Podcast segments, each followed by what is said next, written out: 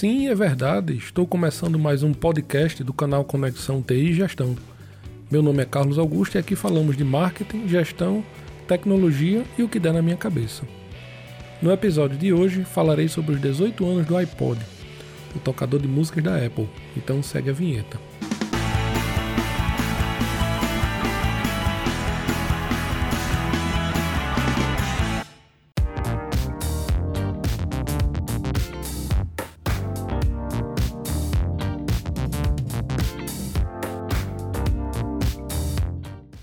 Pequeno tocador de músicas digitais foi lançado por Steve Jobs em 23 de outubro de 2001, em um pequeno evento no campus Infinite Loop, na Califórnia.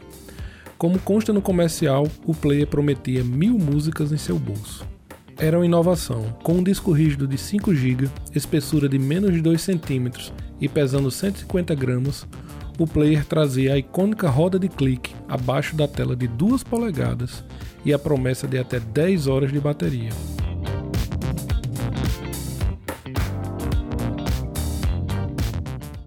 Qual era o contexto da época?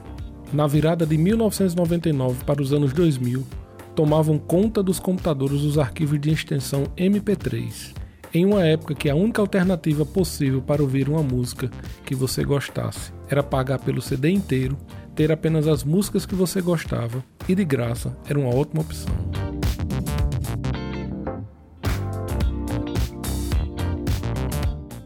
Com isso, tornaram-se populares pequenos dispositivos que tocavam arquivos digitais em formato MP3.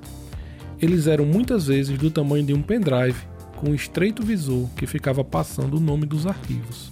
Softwares de pirataria como Napster e Mule, entre outros, também eram febre para quem queria ter as discografias das bandas e cantores favoritos sem gastar nada.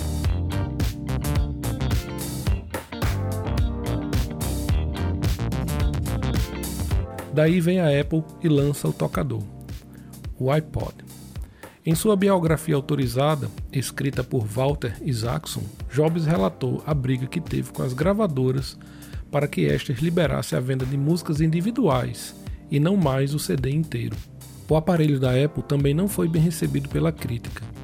Em princípio, vários blogs e fóruns especializados daquela época encheram de comentários raivosos o produto.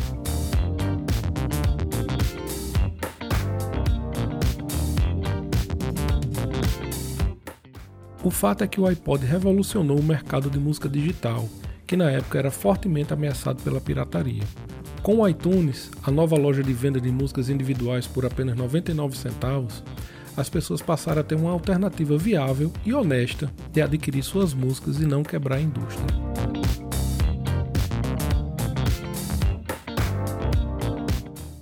O iPod mudou também o nome da empresa, antes Apple Computer, agora apenas Apple dando uma visão mais ampla de negócio. Afinal, ela não produzia apenas computadores.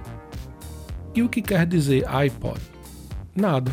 Quem deu o nome ao produto foi um redator terceirizado da Apple chamado Vini Checo, que se inspirou em uma frase do filme 2001, Uma Odisseia no Espaço. A frase era Open the pod bay door hall, ou Abra a porta do compartimento hall.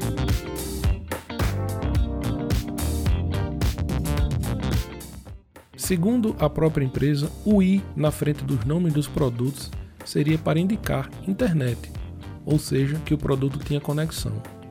A mudança passou. Atualmente, os tocadores de MP3 estão em todos os smartphones. Você não precisa ter um iPod se você tem um celular. Além disto, outras mudanças ocorreram, como a computação em nuvem. Apps como Spotify, Deezer, entre outros, revolucionaram novamente a indústria musical. A Apple tem seu próprio serviço de streaming chamado Apple Music, em que dá direito a todas as músicas do mundo por um pequeno valor mensal, assim como os concorrentes. Para conhecer mais sobre a mudança da indústria musical, recomendo o livro Como a Música Ficou Grátis: O Fim de uma Indústria, a Virada do Século e o Paciente Zero da Pirataria, de Nick Hornby. O link estará na descrição deste podcast, assim como todos os outros livros e filmes mencionados. Então, essa foi um pouquinho da história do iPod resumido. Se você quiser ler mais, siga os links que estão lá. Não deixe de compartilhar este podcast e obrigado por ter escutado. Até o próximo. Tchau.